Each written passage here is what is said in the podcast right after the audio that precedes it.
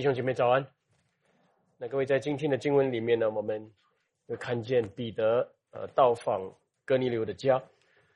那彼得的到访呢，其实带来了一个历史性的相遇啊，就是呃从来不与外邦人交往的犹太人，竟竟然在基督里面呃接纳了呃这个外邦人，然后他们的相遇呢。我可以说是我们传福音者梦寐以求的。为为什么这么说呢？因为对一个传福音者，他最喜乐、最有意义的一件事情呢，就是他遇见了一个心里极其渴望要听到福音的人。那这种的相遇，各位是胜于世界里面有各种的相遇。呃，各位，当我们还没有明白今天的经文走下去的时候呢，我们看今天的主题，我们就知道。我们要讲一个蒙恩的相遇啊，这个相遇是怎么造成的？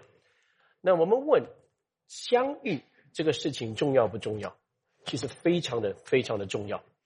世人都非常看重人跟人之间的相遇。以前我还没有做传道人之前呢，我在世界上做工。那我在工会里面上班的时候呢，其中呃的一个工作的一个项目一个部分呢，就是借着。有一些项目，让这间公司的总裁跟那个公司的总裁呢，能够能够在一起遇到，然后呢打一些交道，盼望他们之间的交通能够产生火花，然后一起做生意啊。那所以呢，这样的工作呢，我们就看到能够带来的一个结果呢，那人也得到益处啊，企业得到益处，国家得到益处。今天我们。啊，每天都看新闻的时候，我们也看到国家与国家之间的领袖呢，他们相遇。呃，那有时候呢，在一些特别的一些宴会或者开会的时候呢，两个国家的领袖相遇的时候呢，哎，那国与国之间的关系就发展，贸易就发展，甚至有一些战争能够暖和。所以这个世人呢，即便他们不相信圣经呢，他们。非常相信这个相遇的，也相遇能够促进关系，然后这个人跟人的关系能够带来无限的发展，所以我也每次这么说，那不走出去的人，没有遇见人，没有遇见心事啊，一直留在自己的框框里面的人，就很像是井底之蛙。那我们一直遇见新的人，那新的事。呃，才能走出自己的一个世界嘛。所以呢，这个世界的人呢，他们也知道，如果没有相遇，这个世界是不能发展下去。但是在今天的这个经文里面，我们看到今天的相遇，跟这个世界的人所讲的相遇呢，是很不同的。基本上有两个不同。第一个不同呢，就是彼得和哥尼流的相遇，其实不是人主动的。那是神借着天使的工作，让两个近前的人，呃，一个是要传福音，一个是要听福音。那以他们的文化背景来讲呢，那是最不可能发生的事情。但是神却叫他们相遇。那所以各位要知道，人产生的相遇呢，是从人看为合一开始的。但是神所产生的。神主动的那个相遇是一定是按着他的美意，所以我们先会明白，主动者不一样，所以结果是不一样的。那另外一个，我们就会看见怎样的不同呢？我们就看见人产生的相遇，有时看起来呢带来一些暂时的好处，那我们都会发现，嗯，那这个暂时的好处很吸引人，但是结果你会发现，最后人所带来的相遇呢？走到尾的时候呢，就是好像一个巴别塔的结果，人自己造成造塔，好像这个世界的贸易啦、呃政治啦、军事啦，继续这样发展下去的时候呢，结果只是高举人，然后离开神，呃，那所以我们知道，因为什么呢？因为这样的相遇还是以人短暂的目的，地上。的动机来产生，但是神所产生的相遇呢，却是有天上永恒的意义跟价值在里面。那你问为什么这样呢？因为这两个人要遇见的那个动机是不一样的，嗯，他们追求的中心是不一样的。那这个世界的人遇见的是什么？遇见是为什么呢？因为他们两个人都爱钱，哦，两个人都要做生意，哦，两个人可能都想得名誉，呃，两组人都有一些私人的益处，想要得着这些，所以他们遇见。那遇见的结果呢，在一起。但是呢，当那个利益没有之后，你就会发现那个关系也同时就结束了。所以你在这个世界遇到的一个最大的失望是什么？就是当你发现你没有什么用途的时候呢，那个就是一切的结束。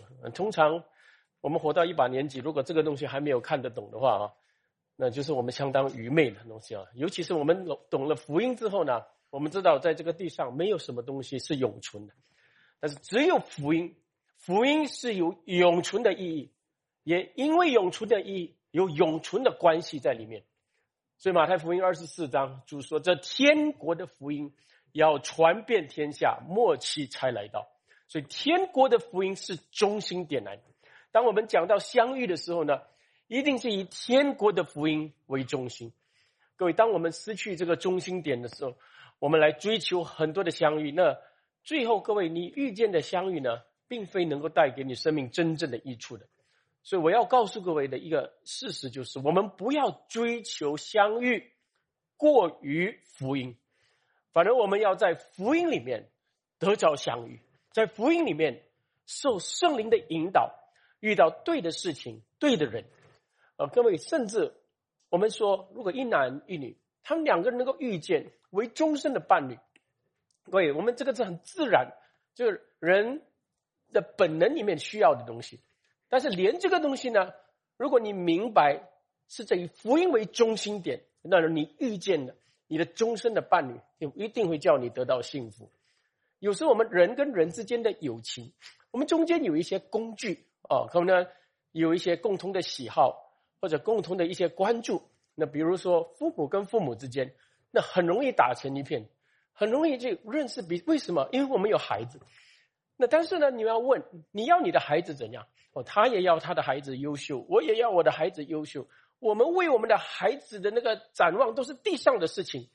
那你就发现，这你们走在一起，久而久之呢，都是以孩子为中心。孩子长大没有了，那你们的关系是怎样？你们有没有问过？但是如果你在这个地方，你明白，孩子只是这个暂时神在地上给我们的产业，其实，在。某一个角度来看，也是一个工具，让一对父母跟另一对父母遇见了。那遇见之后呢，又发现其实呢，更重要的是我们在福音里面的关系跟同工。呃，那个时候你就得到一个一辈子的友情。各位明白吗？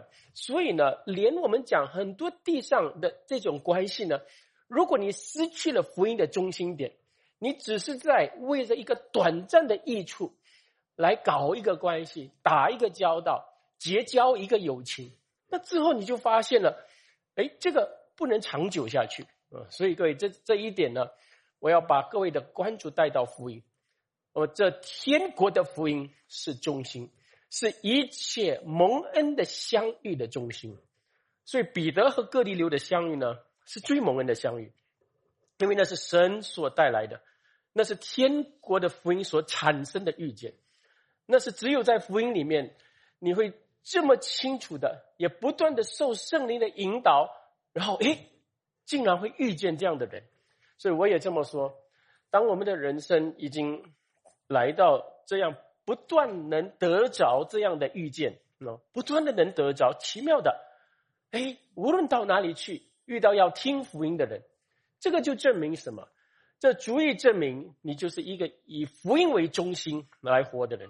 你是一个随走随传的人，你是一个不断的把关注放在要拯救人的灵魂的人。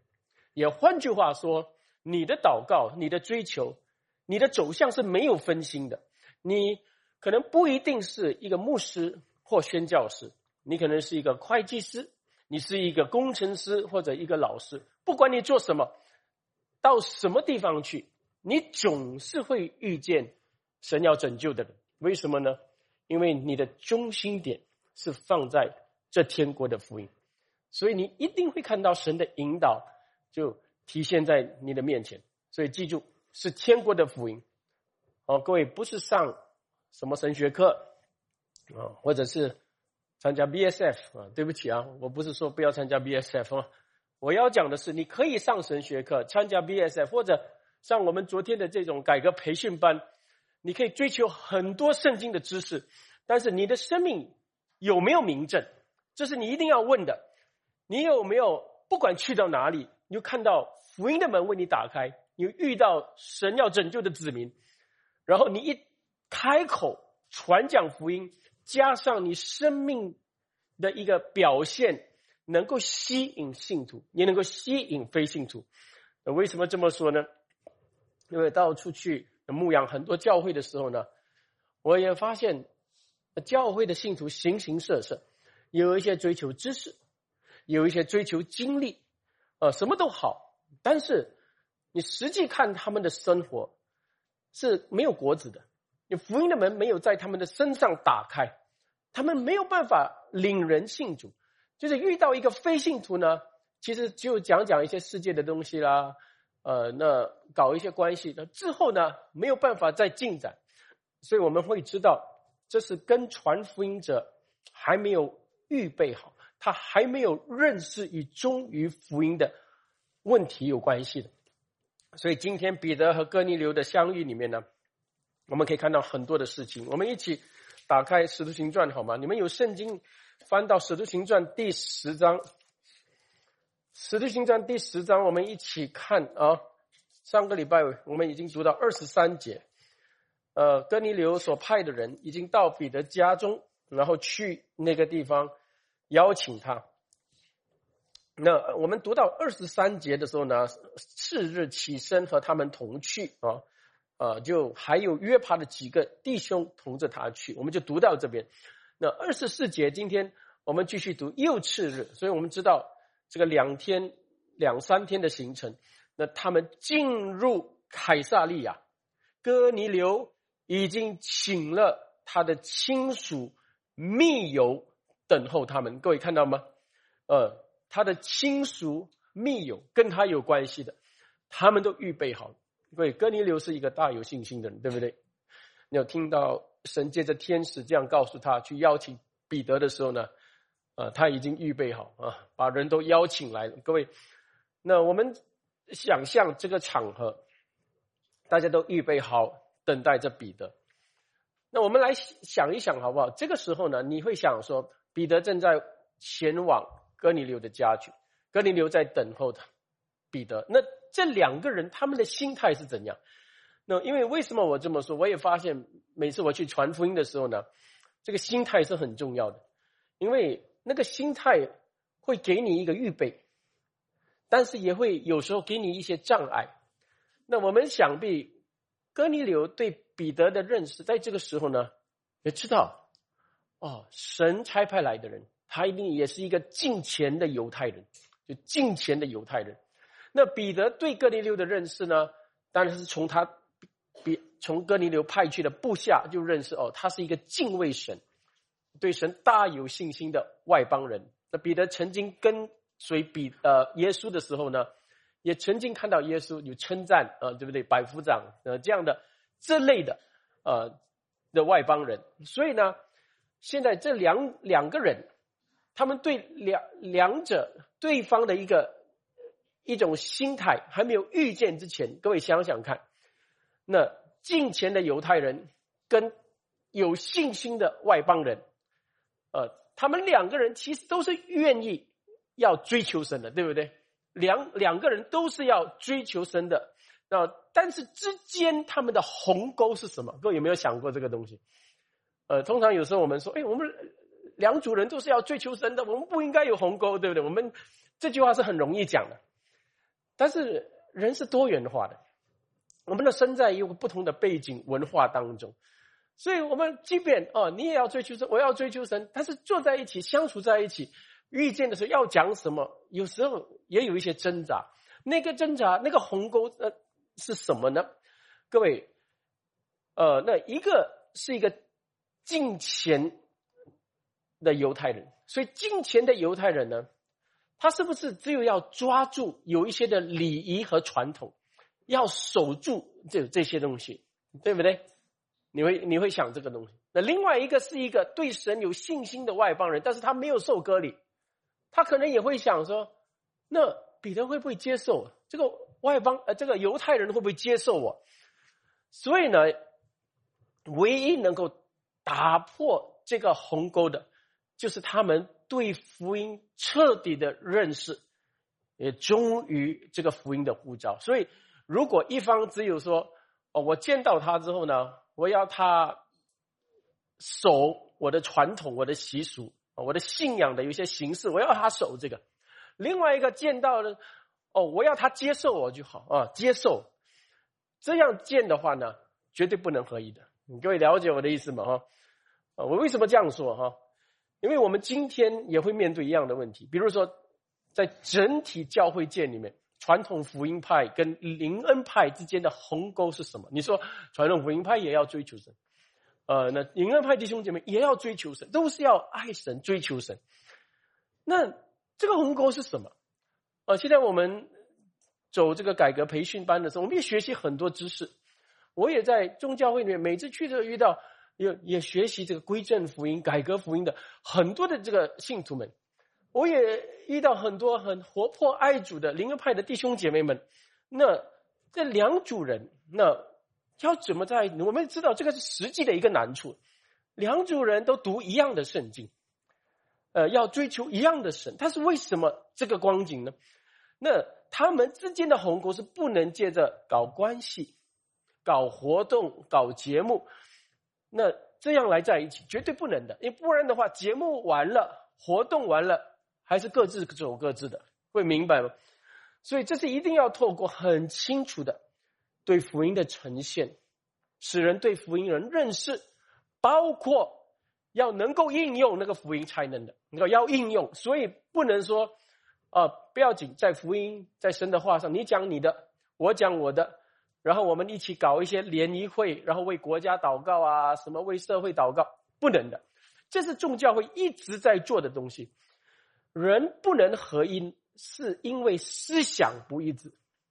你们一定明白，是思想不一致。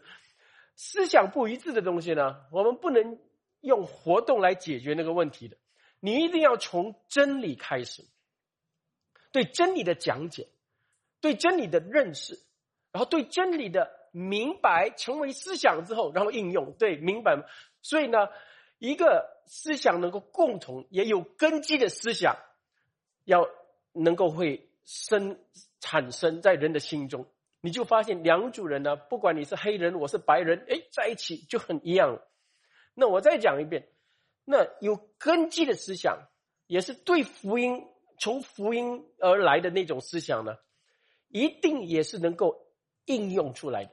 你一定要记得，要能应用出来，不是只有说在嘴边，只有好像你上神学课这样，你学习一种的理念。啊，那人很喜欢学习，喜欢读书的人会一直的学习学习，但是呢，到最后你发现，你学了之后你活不出来，因为人是有肉身要活的，他一服侍他就要做东西了。对不对？那要教主日学，比如说也要教了，要敬拜，你看你要动，对不对？那这些我们怎么做？那个优先程序，那个重点关注点在哪里？怎么进行？这个就是人要活出，要能够应用。教会有问题的时候，要管理，要处理的时候应用，对不对？所以思想的东西呢，一定要能够成为你生活中的应用。那你就发现，啊，这就是思两两个人呢，如果看的都一样。就是思想一致了，哦，那各位亲爱的弟兄姐妹，这我我们讲到《使徒行传》的时候，我每次跟自己说呢，我不能单单从一个字面方面来解释而已，我要给各位看到一种，呃，整个对众圣徒、众教会的一种宏观，那这样我们才会在灵性上会提升啊。呃，单单这样看一个字，然后解那个经文，然后呢，那个原文那个什么，呃，那个事件讲这个东西是很容易读的，很容易理解的。你你们大概有读到中世就好，这样读一下，你会知道那个背景是什么。但是那个背景里面要带出来的那个意思是什么？每个的字句要带出来的那个意思，那个图画，这些东西全部要结合在一起，跟今天我们怎么应用啊？这个经文很重要的啊，所以我们继续读下去。啊，单单讲一个二十四节也讲这么久啊，所以二十五节下去的啊，要遇见了，对不对？大家都等候着彼得。二十五节，彼得一进去，格尼流就迎接他，然后他怎么做？俯伏在他脚前就拜他。彼得却拉他说：“你起来，我也是人。”各位，呃，格尼流想必是带着一个很敬虔的心在等待着彼得。那他也应该是把彼得当做一个很特别的人啊，所以一看到他的时候，他心里充满畏惧啊，所以就马上跪下来拜他，对不对？这是人很自然的反应啊。当我们看到一个好像很伟大的一个对象啊，我们心里充满畏惧的，我们的人很容易自然的会将自己心中的敬拜就献于他。呃，这个不但是我们看哥尼流啊，连。使徒约翰他在启示录，他看到天使的时候呢，他马上 也是就是拜他，对不对？呃，天使马上说：“千万不可，我们都是同做仆人的，对不对？你要敬拜神。”这天使马上讲这样的话嘛。所以从这里我们也会晓得说，人心中的敬拜呢是非常神圣的，是只有专属于那一位神，那创造宇宙万有的真神。所以我们不能因我们肉眼。所看见的，或者我们心里所感到的那种惊叹，我们就随意的向任何的对象跪拜的。各位一定要记得啊，呃，我们一定要弄清楚啊，敬重和敬拜是不一样的啊。那敬重和敬拜不一样，敬敬重啊，respect，对不对？呃，我们敬重一个人的是在本质上，本质上我们。要看彼此是一样的，你是人，我也是人，但是我对你的一些贡献啊，做的有一些事情，我感到非常的佩服，非常的感激，对不对？所以我对你心里面有产生一种敬重，但是我不会把你提升到好像比我更高位的哦，哇，你甚至超乎人呐 那种那种光景，然后来敬拜他，绝对不会，对不对？但是我们对神应该是这样。也会这样的，应该是这样，对不对？所以，我们人犯的一个最大的罪，就是把人当做神来拜，把人当做神，把一些英雄，把一些圣贤，我们把他当做神，雕刻他的样子，然后把他来来拜，对不对？那所以，这是人很容易会做的一件事情，呃，但是也是不可的。所以，彼得就尽快对哥尼流说：“你起来，我也是人。”马上就讲这句话。那哥尼流。不应该敬拜彼得，那彼得也不应该接受这样的敬拜，对吗？啊，各位，啊，我前不久和啊家人到这个罗马去的时候呢，啊，那意大利罗马，那在罗马那 Vatican City 那个地方呢，到了那个罗马圣彼得的大教堂，在那个地方，各位有些人就喜欢到欧洲旅游的时候一定会去啊，很小的一个，算是一个国家了啊，本身。那那个里面，你去那个圣教堂的时候呢，有一个很雄伟的彼得的雕刻，然后你会看到在那个地方有很多的教徒就来呢，就会摸啦、亲啦这个彼得的脚，那个雕刻的那个脚，对不对？那今天，呃，如果你想彼得在世的话啊，呃，在同样的情景，他会做什么？他也会阻止这样的事情，对不对？嗯，所以不管是人像人或者像天使啊。那这样的举动呢，其实是不得体的哈。所以呢，我们在这个地方也明白一下哈，敬重跟敬拜的一个不一样在哪里哈。然后二十七节，那二十七节我们继续看，彼得和他说这话进去，见有好些人在那里聚集，就对他们说：“你们知道，犹太人和别国的人亲近来往，本是。”不合理的，呃，对不对？所以呢，很清楚的讲到，呃，他们的礼仪所禁止的一些东西。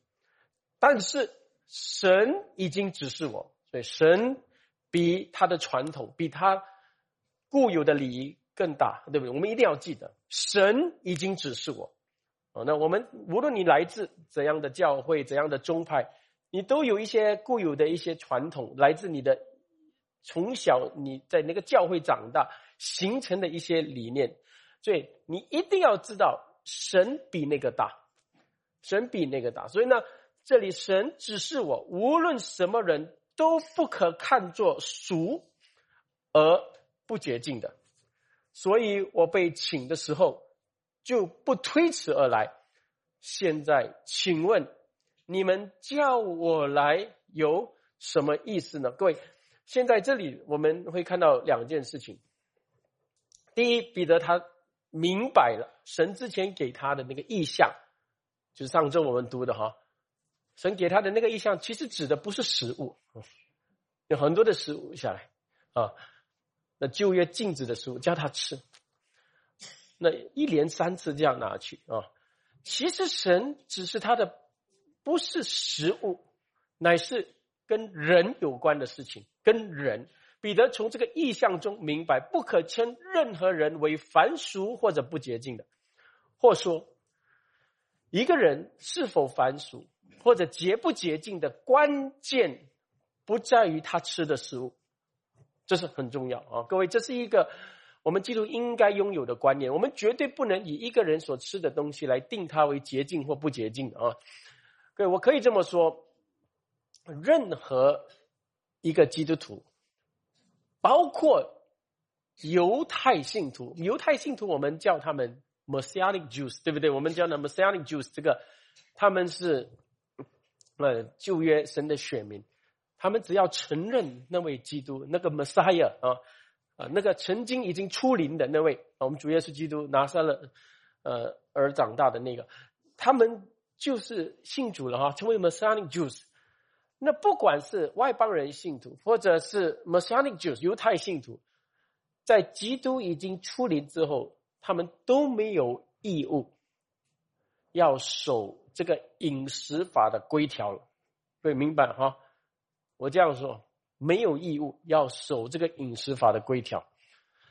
那么，所以有时候我遇到一些基督徒很奇怪啊，呃，那反正已经得释放的东西呢，有一些基督徒反正是现在拿这些东西来守，奇怪对不对？哦，我们也要可是不是要受割礼？甚至这样的基督徒也有。呃，我们是不是呃只有吃羊肉跟牛肉啊，猪肉不要吃啊，鸭肉不龙虾不要吃啊？当然，我们遇到基督徒这样的时候呢。我第一个是，一定很好奇。我是一个很好奇的人，而且也是有一个有信仰，而且我对信仰很认真的一个人。所以我通常就会问说：“哎，你不吃这些东西的理由是什么？” 呃，那如果在以后，如果你这样，你 不不不敢来跟牧师讲。但是我是一种好奇，我要知道的是你的理念是什么。那哎，通常有些人说：“哦啊，不是没有，我们是因为健康的因素哦。”健康羊肉牛肉吃的比较健康啊，真的吗？啊，是真的，纯粹百分之百 OK，那就 OK 了，我就没有问题。对，的确了啊，羊肉牛肉吃多的人呢，呃，那比吃天天吃猪肉的人健康，对不对？我也这样认为啦。呃，虽然猪肉好像听比较好吃啊，那那但是呢，我现在要讲的重点在哪里？但是如果呢？你有一丝一毫的认为，我如果只吃 kosher，就是旧约所许可的那些食物，我只吃这个。虽然现在是基督徒了啊，在基督里已经成为新造，但是如果我只是我也也守那个旧约的这个食物的饮食法，你 one percent 觉得这样会比较圣洁一点，神会比较喜悦一点，马上。你要知道，那个思想是从二者来的，因为你应该是要读过加拉太书。保罗为什么这么坚持？你们受割礼的话，整个福音就对你没有益处的。那保罗为什么要这样说？那保罗难道为什么把这个东西看得这么重？因为你们要知道，你们的得救，你们蒙神喜悦。你们在神眼中看为圣洁，百分之百，跟你们的受割礼没有关系，百分之百。你们只有一 one percent 觉得你们受割礼的话，会感觉比较属灵，比较受神接纳的话，那个已经不是福音，那个已经不福。你甚至觉得我这样做的比较义，感觉到比较有有在神面前为义的话呢，那个已经不是福音了。各位亲爱的弟兄姐妹，你们一定要很小心。所以神每次说面胶放在面粉，全盘发酵，对不对？讲这句话，你有一点错误的思想，你留着的时候，那个东西呢，会叫全部被玷污的。所以我们在这点上，我们很清楚。这个之后呢，我们就明白说，我们不要偏离呃福音的正义。当然，我这样说，如果你们真的是完全因着这个健康的缘故，还是什么哈，你们觉得那没有问没有问题的，我也不会去阻止你们。这个是你们自己的 personal diet 个人的饮食。但是，所以现在讲回来，彼得明白了这点，他走进哥尼流的家，他走进哥尼流的这些人不是不洁净的，对不对？神已经指示我了。所以斯多德牧师说，在这里呢，可以可能比哥尼流的转变更重要是彼得的转变，因为彼得的改观，彼得的转变才他才能够把这个福音带到哥尼流，带到外邦人当中传扬这个福音。所以我们看见，呃，保罗这方面是很清晰的。保罗在哥罗西书二章十六节，他对哥罗西信徒说。不拘在饮食上，或节期、月所、安息日，都不可让人论断你们。这些原是后世的影儿，那形体却是基督。感谢主哈。那保罗很清楚讲了，所以我认为新约信徒应该是很清楚才对的。那我去以色列的时候呢，我看到那边的 Messianic Jews 啊，他们还在守有一些 kosher 的，到现在还是。但是有两派，有一些人是完全是觉得说，我们还是因为我们是犹太人，我们还是守住那个传统比较好啊。那呃，这样的想法是错的。那有一些犹太人，他们是我是为了大众犹太人不要绊倒他们啊啊！但是我自己在家是可以吃的啊，没有问题的。我是没有被这个东西影响，是为了大众不要绊倒那些信心还软弱的人，我这样做啊，那样是对的。你们明白吗？所以神很看重我们做一件事情的那个理念，那个理念一不对，因为在神眼中就是不洁净，因为不洁净是从心里，理念是讲心里面的东西啊。那所以这一点我们要知道。那另外，那这是一点啊，彼得已经明白了，呃，神所定为圣洁不圣洁的人是什么啊？那个定义是什么？他先明白这一点。第二呢，另外彼得又问：现在你们叫我来？是什么意思呢？呃，那他问这句话，呃，很好，所以这个就是说，彼得他晓得说，神如此向他显明，叫他接纳外邦人，但是后续是什么？What after this？对不对？后续之后，我要我向他们的责任是什么？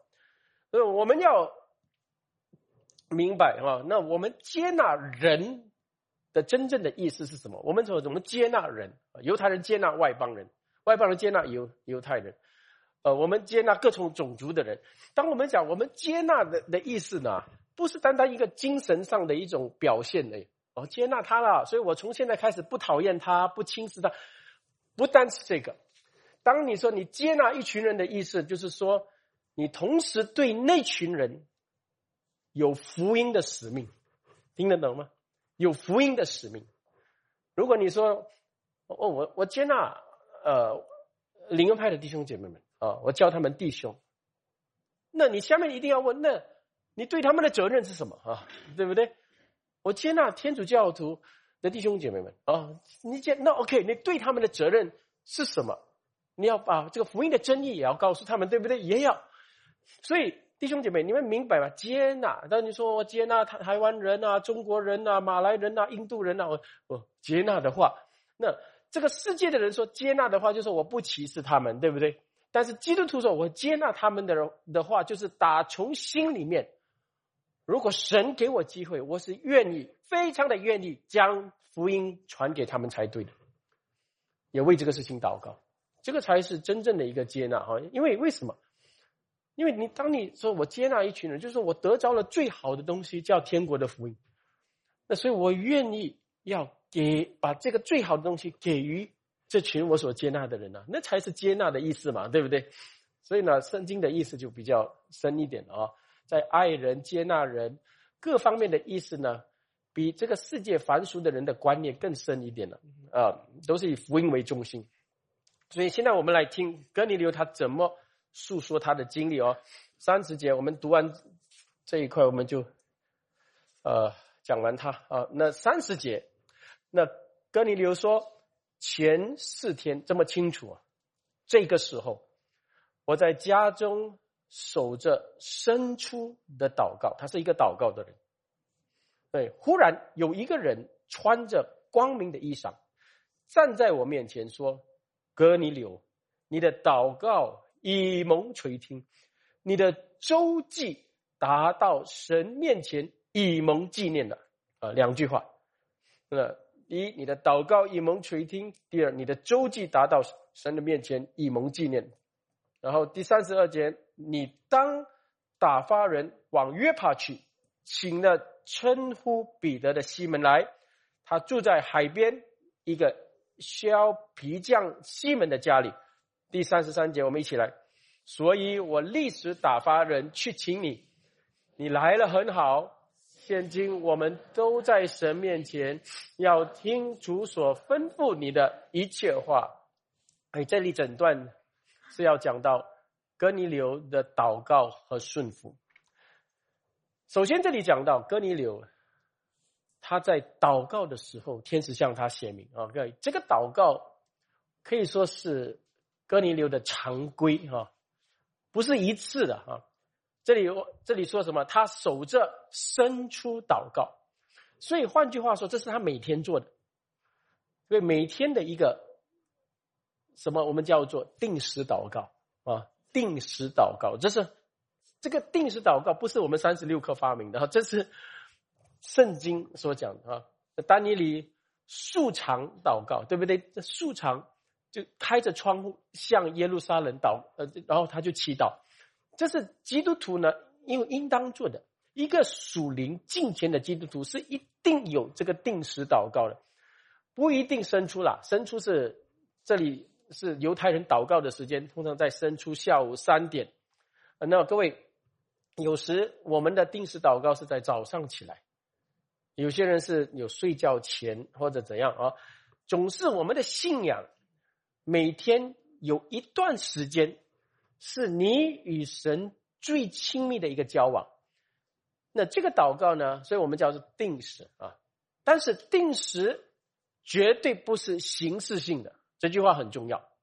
因为我们一讲到定时的，我们就以为这是一种形式啊。哦，你们基督徒每次这个时候啊要祷告啊丢地啊，不是形。定时，反而我可以说，你越做越活泼，越做越自然。你们听得懂吗？呃，我不懂当中结婚的夫妇有没有？我听说有一些呢，有时候每个晚上啊傍晚的时候呢，有一段时间啊，呃，夫妇两人就是散步交通啊，那有有些这是很好的，但是已经习惯，就是一定会呃每天傍晚的时候，那两人散步交通，那这个也是一个定时嘛。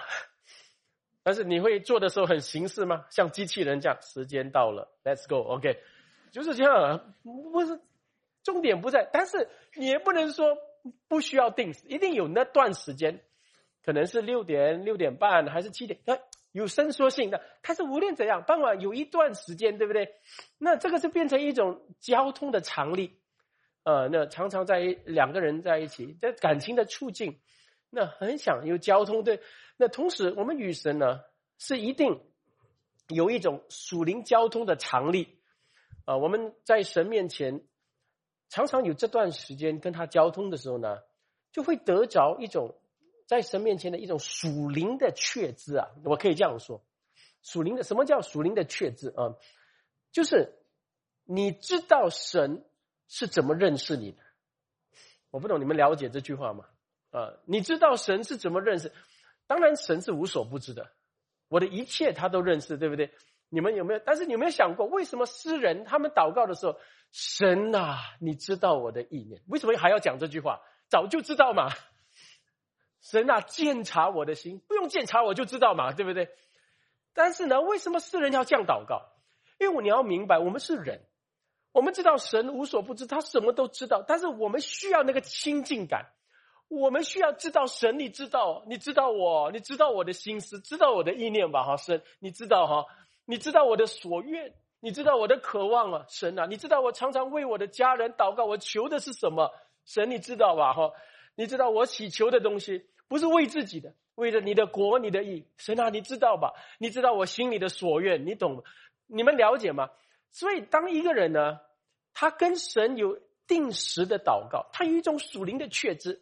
他知道这位神怎么认识他，他知道自己在神面前也是怎样的人，对，没有假冒，没有假冒的那个东西，理解吗？所以有一些人呢，跟神祷告啊，就是还长篇大论哦，我一定要祷告这几句啊，不然呢不舒服啊，啊，讲一大堆东西啊，说啊感谢你哦，先要感谢啊，先要赞美，先要什么，然后主啊还有很多罪要认认完之后呢才，呃，然后现在我要向神祈求祈求什么？可以不是。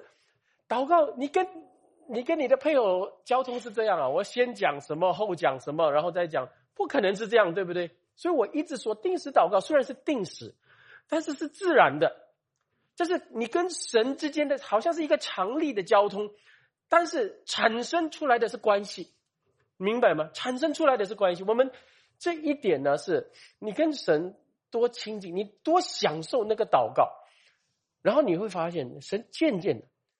把很隐秘的事，就向你写明。渐渐的，他把一些感动放在你心里，是你曾经没有想过的。哎，那个时候你就你就说：“哎，这个感动是我来的还是神来的？为什么我在跟神交通当中，思跟在神面前思想很多事情当中呢？我有这样的想法就出现。哎，后来你就发现，哎，这想法不错，你就跟着做的时候，哎，神给你亨通的道路。”啊，你就知道原来这个就是圣灵在指示你，这个是怎么来的？这是你跟神之间有一个交通的常例，常常这么做当中，你才能够得着的哈。不是跟神之间很形式的啊，然后呢很没有那个关系的那个亲近，然后只有现在有事情啊，然后快点进入状态啊，然后呢关灯啊，进入状态，然后快点神啊，有没有一个感动来？你的声音快点来。那不是这样的东西，这样就很像宗教性的东西，你明白吗？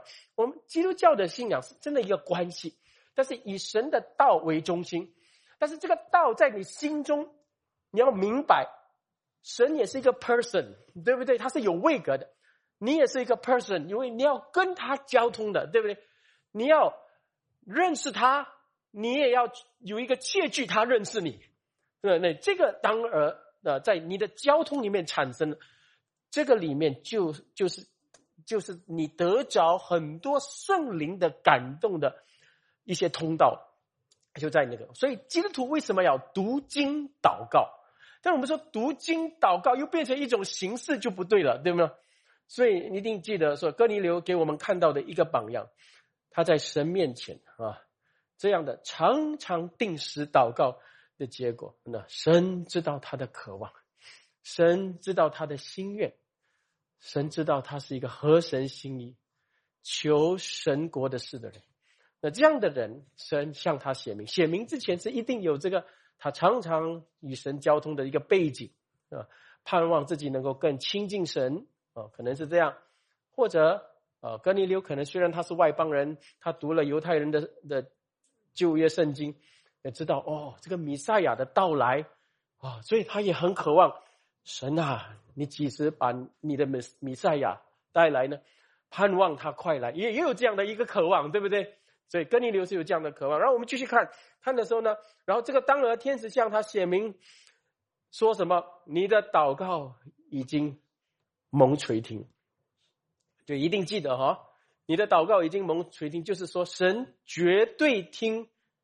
我们的所愿，若你的所愿是与神的心意合乎的，神一定会应允，一定会垂听。那今天有些人说，我们不要整天向神求求求，我们赞美就好，赞美感谢就好，不要求，对不对？我们有听人这样讲，你觉得呢？你在神面前，你哪一个人是在神面前从来没有求的？我没有求神神什么的，我只有赞美他就好。这个人很奇怪。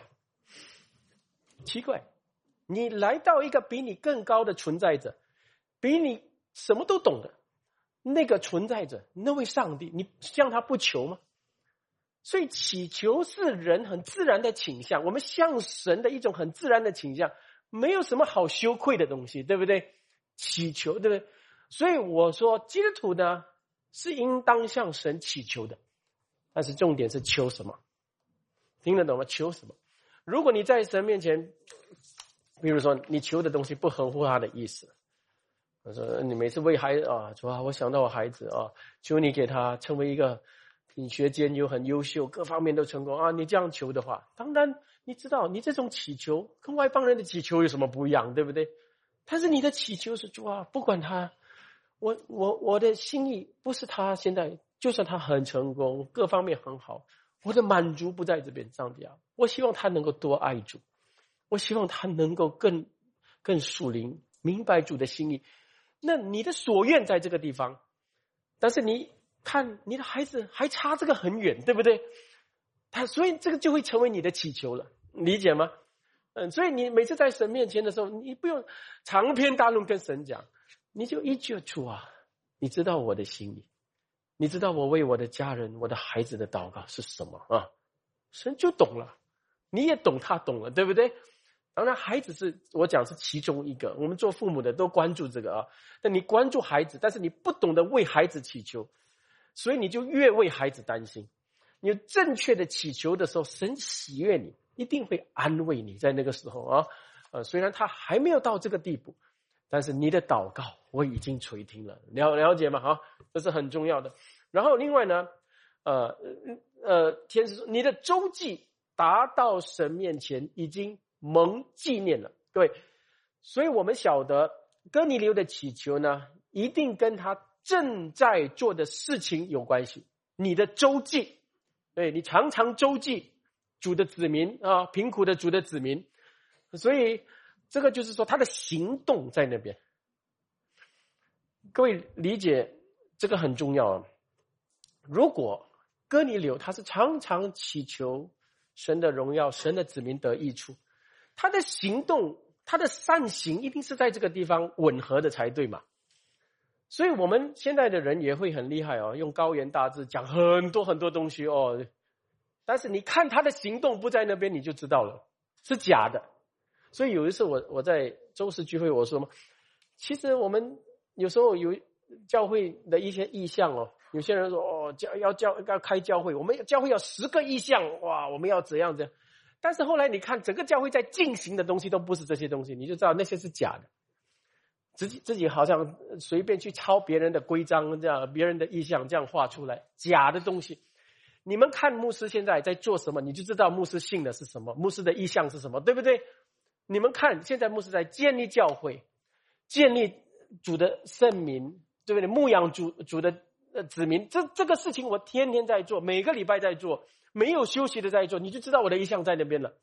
所以那个人的行动啊是很重要的。你听他的祷告，呃，那他祷告祈求的东西跟他之后做的东西要一致才对的。教会里面所有假冒为善的东西要拿下来。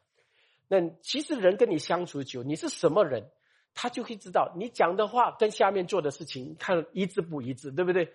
那我们认识人是要这样认，所以呢，哥尼流祈求的跟他所做的他的善行是一致的。所以，然后天使呢的话还有什么？呃，天使的话没有只有留在那里啊。呃，天使的话是下面叫他怎么做，怎么做？天使不是只有来给他一个情报。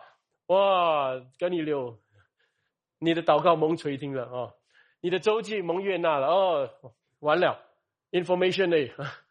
如果天使只来讲这个，讲来干什么？你有没有发现，天使一定啊，下面除了那个 information，还要 instruction，对不对？information 情报给你了，神喜悦你了，听了你的祷告，下面你要做什么？所以哥尼流，你去啊，招彼得啊，这个地方。所以，嗯，我们一定明白说，神的指示呢，最后一定会叫你做什么，顺服什么，一定。如果今天我用回一样的例子，神说至少我愿纳你为众教会的祷告。那下面没有叫你，OK，所以你要去哪里建立主的教会，建立主的子民，怎样建立？那这样的话，就好像话讲到一半，对不对？所以我会发现说，我们我们祷告啊，也不是得到一种感觉。哎呀，现在很多人每次讲我们要进三层天哦，看到神的啊神的容面，在那边哇，看了很爽啊，然后下来做什么？不懂。我就享受恩典，享受那个时候神的同在就好。其实你没有发现，神的指示不是这样的。这样的人反而他越来越不实际，他一直在享受一种感觉。哎，所以当彼得、约翰、雅各啊很享受在在变化山很享受的时候，主说：“OK，下来，我们要下山了。下山下面有要服侍的群众啊，你们明白吗？”所以我们的信仰要平衡的，嗯，我们看见神的荣耀，得蒙神的喜悦，心里有肯定之后，要顺服什么做什么，这个下面是一定要吻合。这样的信仰呢，就是很平衡、很实在啊！你跟这样的人一在一起，哎，这个这个人他是有信仰，但是他在生活处事各方面很实际，嗯。很靠谱，我们人讲，跟中国人没讲啊，所以我们最怕给人讲的是这个做基督徒不靠谱啊，整天就是享受同在啊，家里碗没有洗啊，然后呢，工作乱乱乱乱七八糟没有做好，没有尽责，这个地方一大堆给人家批评什么东西，就说你的祷告整天跟神享受恩典的那个东西，没有化为那个行动，实际的智慧没有出现。在你的行为、你的善行当中，这个就是我们的欠缺哈。记得，那这是先给我们看。然后哥尼流马上什么？呃，呃，过后我们看到三十三节，所以他立时打发人去请彼得。这个讲到哥尼流的顺服，打发人叫彼得来，然后大家已经预备好了，呃，要听神借着彼得传的福音。弟兄姐妹，这个就是蒙恩的耳朵。遇见了蒙恩的嘴巴啊，所以今天我要最后说的教会的两个问题是什么？两个最大的问题，第一就是蒙恩的耳朵呢遇不到蒙恩的嘴巴，很多人很想听，但是传讲的人乱讲一堂，不讲圣经，专讲这个世界的道理，嗯，这是一个悲剧，教会的领袖要悔改。讲道者要悔改，另外一种就是呃什么？蒙恩的嘴巴遇不到蒙恩的耳朵，有愿意要讲福音的，愿意啊，怎样好的福音你讲，教导，但是耳朵发沉，耳朵呢痒了，这些道理整天听我听不进啊，要听一些地上的道理，能够刺激他的道理，那这样的信徒呢，就会慢慢把好的传道人赶走。然后引进很多假教师，引进那种的传道人，就是整天搞关系啊，然后就学这个世界的心理学啦，整些这种东西啊，把这种东西带到教会里面来，这教会就变得越来越人本，主的羊就越来越瘦弱。那各位，蒙恩的耳朵遇到蒙恩的嘴巴啊，当这个事情一发生，你就会看到神的道兴旺。人的心其实就是好像土壤一样，对不对？那土壤，其实我们讲耳朵的意思就是心灵的耳朵。这个这个心好像土壤，很肥沃。那有好种子的，把福音一撒在土壤的时候，就结果一百倍、六十倍、三十倍。但愿这样的事天天发生在我们教会中。阿门。我们一起祷告。主，我们感谢你，今天你。用你的道这样的教导我们，在使徒行传那这么美好的记载，看见彼得跟哥尼流犹太人跟外邦人他们相遇的这个事情，在主完美的安排中发生。主这个相遇，其实你告诉我们，今天也继续在发生。主，我们知道今天的信息告诉我们的，还是把我们带到福音的中心点。主使我们成为一个认识福音的人，随时预备要传福音的人。那这样的时候，主应许我们，我们一定会遇到今今天的哥尼流，啊，会遇到这样的饥渴慕义要领受主的道的人。求主让我们的生命，我们的教会都能够见证这样的事情。主，我们还有欠缺的地方，可能我们与你的交通，啊，聆听你的声音还不够清楚的一些地方，求主这个地方也使我们有有长进。